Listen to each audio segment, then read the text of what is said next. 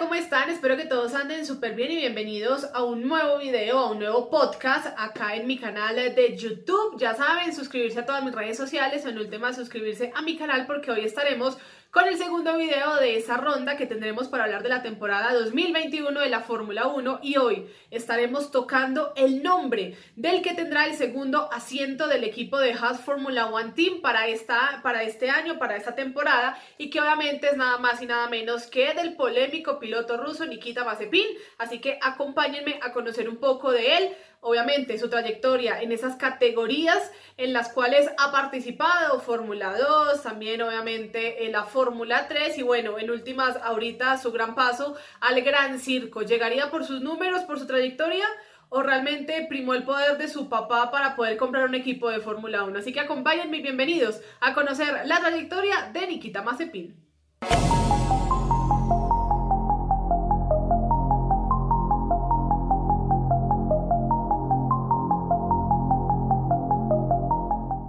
Y comencemos entonces hablando y conociendo un poco sobre este piloto ruso, Nikita Mazepin, que nació específicamente el 2 de marzo de 1999, allí en Moscú, Rusia, y que le da obviamente la posibilidad de empezar a tener ese amor y esa pasión por todo lo que tiene que ver con el mundo del deporte a motor. Obviamente hay unos números interesantes que lo avalan también para poder llegar a la máxima categoría del automovilismo, como también ha tenido una gran cantidad de números en el tema de polémicas que lo han acompañado durante toda su trayectoria y pues obviamente ya también ustedes conocen o los que han tenido la posibilidad de seguir la Fórmula 1 que el señor Nikita Mazepin tiene un papá que se llama Dimitri Mazepin que obviamente es el socio mayoritario de una empresa de químicos en Rusia y que también ha estado detrás, como lo ha hecho Lawrence Stroll y el mismo Michael Latifi, en pro de poder comprar un equipo de Fórmula 1 para que sus hijos puedan tener de alguna u otra manera la posibilidad de competir y de tener algo de protagonismo allí en el gran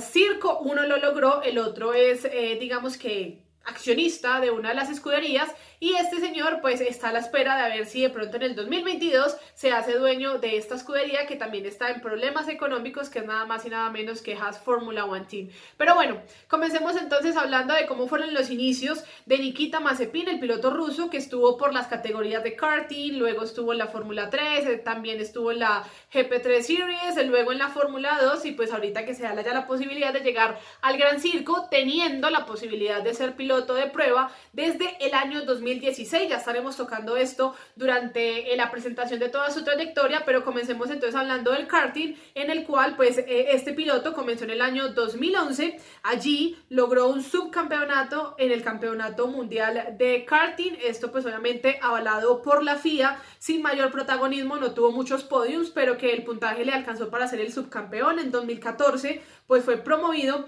a carrera de monoplazas. Allí estuvo en varias categorías, en este caso la MRF Challenge, estuvo en la Fórmula Renault 2.0, estuvo en la Eurocopa, la Fórmula Renault 2.0 y estuvo en el campeonato neozelandés Toyota Racing Series. Allí estuvo o tuvo la posibilidad de competir Nikita Mazepin y solo logró dos podiums, uno en el MRF Challenge y uno en la Fórmula Renault 2.0, como lo venía diciendo, sin mayor protagonismo en toda la parte del karting en sus inicios para poder empezar a escalar a las máximas categorías o las categorías mayores en las cuales podría aspirar más adelante. Sin embargo, eh, como se dice por ahí, el poder y obviamente el tener cierto eh, dinero, pues también le permitió llegar a la Fórmula 3, en este caso fue en el año 2015 cuando tuvo la posibilidad ya de ingresar directamente con la escudería Hitesh Racing. Ellos tuvieron la, fortuna de contar con el piloto ruso Nikita Mazepin, disputó la temporada 2016 del Campeonato Europeo de la Fórmula 3 de la FIA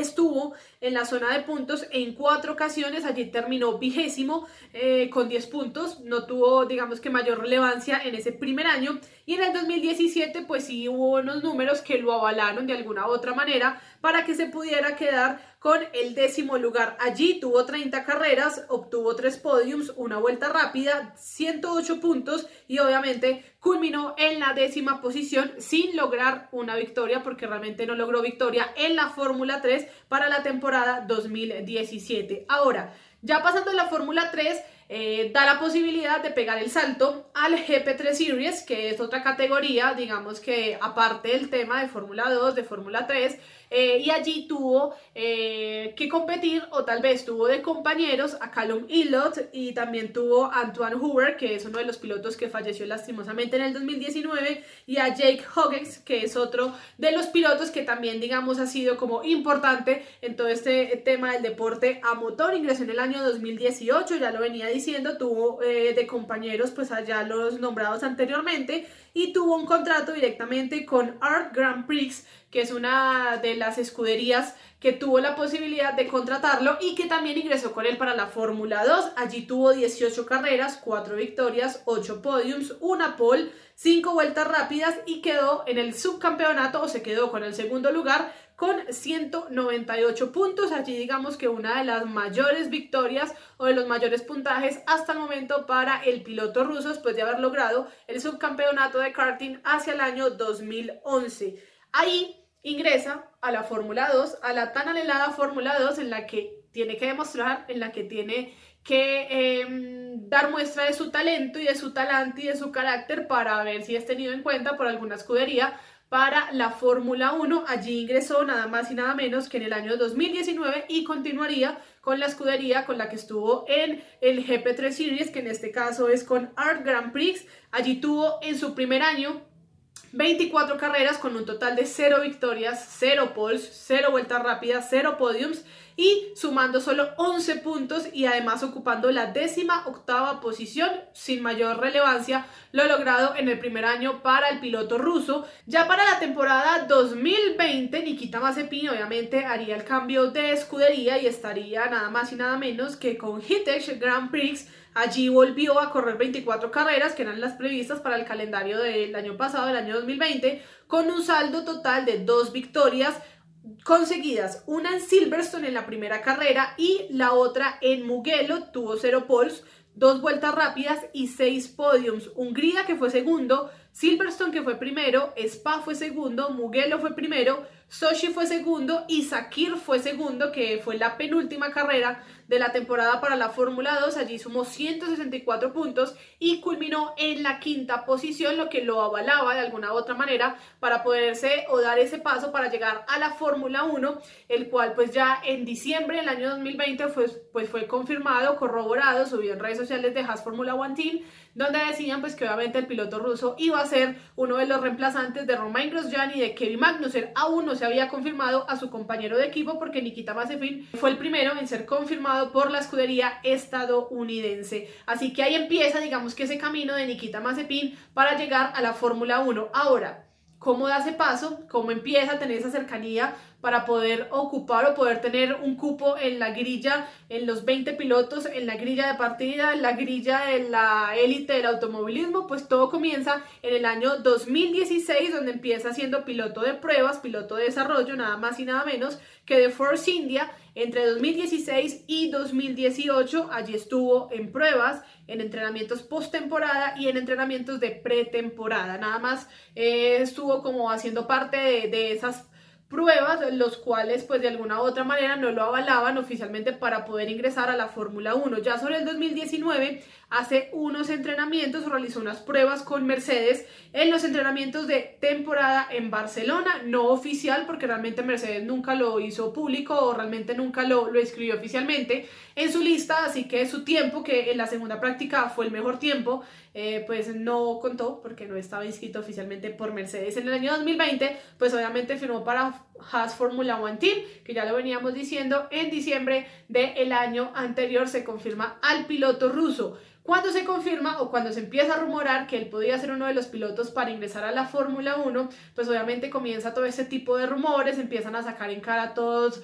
digamos, las polémicas que ha tenido él en el paddock, que ha tenido en cada una de las categorías en las cuales ha estado y que lastimosamente no se ayudó porque en el 2020, antes de cerrar el año, pues por ahí también se vio envuelto en otro escándalo con una modelo venezolana que obviamente está radicada en Europa y pues eh, ahí empieza también digamos que a bombardear un poco los fanáticos de la Fórmula 1 porque ese tipo digamos que de personas y de comportamientos pues no se ven bien visto en los deportistas que de alguna manera generan tanta fanaticada entre niños, jóvenes y adultos. Por este lado, entonces ya cerramos la trayectoria que ha tenido nada más y nada menos que el piloto ruso Nikita Mazepin, ahí están los números ustedes ya obviamente dirán como, bueno, pero es que los números no son buenos, ahora porque está ingresando a la Fórmula 1, pues aquí viene la parte buena del proceso y del video porque em, vamos a hablar de las polémicas y ya obviamente estaremos hablando de lo que significa o lo que ha significado su papá para poder llegar a la Fórmula 1. En tema de polémicas hay tres fechas importantes y tres, tres fechas específicas. La primera, obviamente el año 2016, allí nada más y nada menos golpea a uno de sus compañeros, en este caso, o a uno de sus colegas, eh, a Callum Ilott en los entrenamientos previos a una carrera de la Fórmula 3 en Hungría la sanción que le impuso la FIA y que le impuso obviamente la Fórmula 3 como organización fue excluirlo de la siguiente carrera. Obviamente eso también generó revuelo. Callum Ilott pues tuvo golpes leves en su cara y en su cuello, pero digamos que ahí empezó a conocerse un poco el talante y el carácter del piloto ruso. El segundo escenario fue en el año 2019, allí nada más y nada menos, en la ronda 2 de Sochi en su casa en Rusia, Mazepin provoca un accidente en la primera curva con Nobuharu Matsushita, allí obviamente los dos terminan hospitalizados porque el accidente fue bastante grave, eh, la sanción que le genera la FIA y que le genera la Fórmula 2 es que es penalizado con 15 posiciones en la grilla de salida de la siguiente carrera. Así que digamos que otro escándalo en que se vio envuelto, él obviamente quiso regresar a la pista después de haber causado este accidente y obviamente eso fue mal visto y bueno, etcétera, etcétera, todo lo que puede pasar en el revuelo entre escuderías y obviamente pues que los dos terminaron hospitalizados por un accidente que él mismo provocó. En el año 2020, el tercer escenario, en el que tal vez todo el mundo que ya tenía los ojos puestos en él, que ya obviamente decía como, bueno, ¿quién es el piloto? Vamos a seguirlo en redes sociales. O sorpresa, pues entran a Instagram un día y encuentran un video de él manoseando a una mujer y pues lastimosamente eso genera una cantidad de detractores, de haters y obviamente también pues las personas allegadas a él pues como que hacen un llamado de atención y como bueno, ¿qué pasó acá? El video fue borrado a los 5 o 10 segundos aproximadamente y empieza pues obviamente a tratar de esclarecerse un poco lo que pasó, la modelo salió en sus redes sociales a decir que no, que ya había subido en son eh, de broma el video y que no pensó que esto fuera a causar tanto revuelo, que ellos eh, tenían cierta cercanía y que para ellos eso era como normal, pero pues obviamente eso para la gente no fue normal en el momento en que él, como piloto, como figura pública, como próximo a debutar en la Fórmula 1, como ya integrante de un equipo de Fórmula 1, como lo es la escudería estadounidense Haas Fórmula Fórmula One Team, pues obviamente tiene que tener un poquito más de prevención y de precaución con lo que se va a subir en las redes sociales. Ahí están los tres escándalos entonces, 2016, 2019, 2020, en los cuales pues no dejan muy bien parado en el tema de comportamiento al piloto ruso y el cual genera como cierta... Eh, expectativa y como cierta zozobra, como bueno, cómo se va a comportar en el paddock, sabiendo que primero va a tener de compañero a Mick Schumacher, segundo tiene a un, a un heptacampeón del mundo al frente suyo, que en, este, que en este caso es Lewis Hamilton, y que también tienen pilotos de mucha experiencia, como es el caso de Kimi Raikkonen, eh, que ya tiene pilotos que a pesar de la juventud ya tienen cierta experiencia, como es Max Verstappen, como lo es el mismo Pierre Gasly, eh, Russell, o sea, pilotos que de alguna manera él ya conoció en un momento dado en esa categoría de Fórmula 2, Fórmula 3, y que ha tenido la posibilidad de conocerlo en entrenamientos, pues ahora los va a tener mucho más de cerca, que van a ser colegas, que de alguna manera van a compartir y pues que ese tipo de comportamientos no se van a ver bien vistos allí en el paddock de la Fórmula 1. Ahora, digamos que las polémicas que, en las cuales se han visto envuelto y ahora se habla un poco como, bueno, logró el asiento por su papá, todo parece indicar que el dinero tiene algo que ver para que Haas Fórmula 1 Team haya preferido... Eh, llevárselo a él y no haber contado con Callum Ilott, que era uno de los que se perfilaba para poder ingresar y por qué no ser compañero de Mick Schumacher. El papá, como ya lo veníamos diciendo, pues obviamente es una persona con mucho poder adquisitivo, con mucho dinero en Rusia, es el socio mayoritario de una empresa de químicos, desde hace muchísimo tiempo viene en esa lucha por querer comprar un equipo de Fórmula 1, estuvo en la pelea de Force India, estuvo para poder comprar lo que es ahora Racing Point, lastimosamente pues Lawrence Stroll se le adelantó, hay un eh, tema jurídico y, legal ahí de por medio, donde el cual pues él como que demanda ese tema de esa compra, pero pues en últimas eh, no ha salido bastante favorecido y ahora lo que busca es de alguna manera tener un poquito más de cercanía con alguna escudería que tenga algún problema económico y que requiera vender, en este caso, parte de sus acciones o parte de su eh, empresa para poder él tener ese poder y poder decidir y tomar decisiones frente a la escudería a la cual puede ingresar su hijo. Ya lo intentó con Racing Point actualmente, tuvo o trató de acercarse a Williams, en un momento dado tuvo la posibilidad o quiso acercarse a Mercedes para poder aportarse, ser accionista, todo digamos que le salió mal y ahora, pues ya que Haas, que también está en un problema bastante delicado económico, pues que dijo, voy a aprovechar, Haas de pronto necesita, le va a aportar cierto dinero a Haas para, el para la próxima temporada y para los próximos años, me imagino, mientras esté obviamente Nikita Mazepin en la Fórmula 1 y con miras hacia el 2022, así que de alguna u otra manera el dinero también hace parte de que Nikita Mazepin, el piloto ruso, pues ingrese a la Fórmula 1. Los números no son llamativos, eso es completamente evidente. Las polémicas tampoco lo hacen llamativo. Ahora, para poder ingresar tuvo que haber tenido un poder adquisitivo que le permitiera poder llegar y calcular la posibilidad de tener un asiento en el Gran Circo y pues ya se sabe más o menos todo lo que ha intentado su papá en proveerle o cumplirle un capricho a su hijo, una pasión que, que tiene él, que en este caso es el piloto de Fórmula 1. Así que esperemos cómo va a ser el debut del piloto ruso para la temporada 2021. Esperemos que sea favorable. Él mismo fue consciente porque él ya habló eh, en un canal ruso sobre obviamente el video, sobre obviamente su compañero y sobre obviamente la temporada 2021, dejando cosas claras. Primero, sobre el video, dice que ella está acostumbrada a que digamos lo traten de la manera en que lo han tratado porque la gente no entiende que eh, pues por fuera se, se tratan otro tipo de cosas, ¿cierto? Lo segundo hablando de Mick Schumacher, que obviamente nunca han sido amigos ni muy cercanos ni nada, que se han competido, pero que de alguna u otra manera, pues ya cuando se colocan el casco, pues se vive una cosa completamente distinta y que van a tratar de llevarse bien de alguna u otra manera, mientras convivan en el mismo equipo y en la misma escudería, que en este caso es el equipo estadounidense. Y lo tercero, eh, que es consciente que este año no va a pelear mucho, que sabe, digamos, lo que se vive en este momento en Haas y que estará en proceso para que en el 2022 ya pueda pelear algo con otros pilotos, como es el caso de Williams, como es el caso de Alfa Romeo, y por qué no estar peleando un poquito más arriba, como en un momento dado lo estuvo peleando Romain Grosjean y el señor Kevin Magnussen, estando en posiciones importantes hacia la temporada 2018, aproximadamente 2019, que tuvo algunos momentos importantes con Haas. Así que ahí está el perfil de Nikita Mazepin, el piloto ruso, polémico por un lado,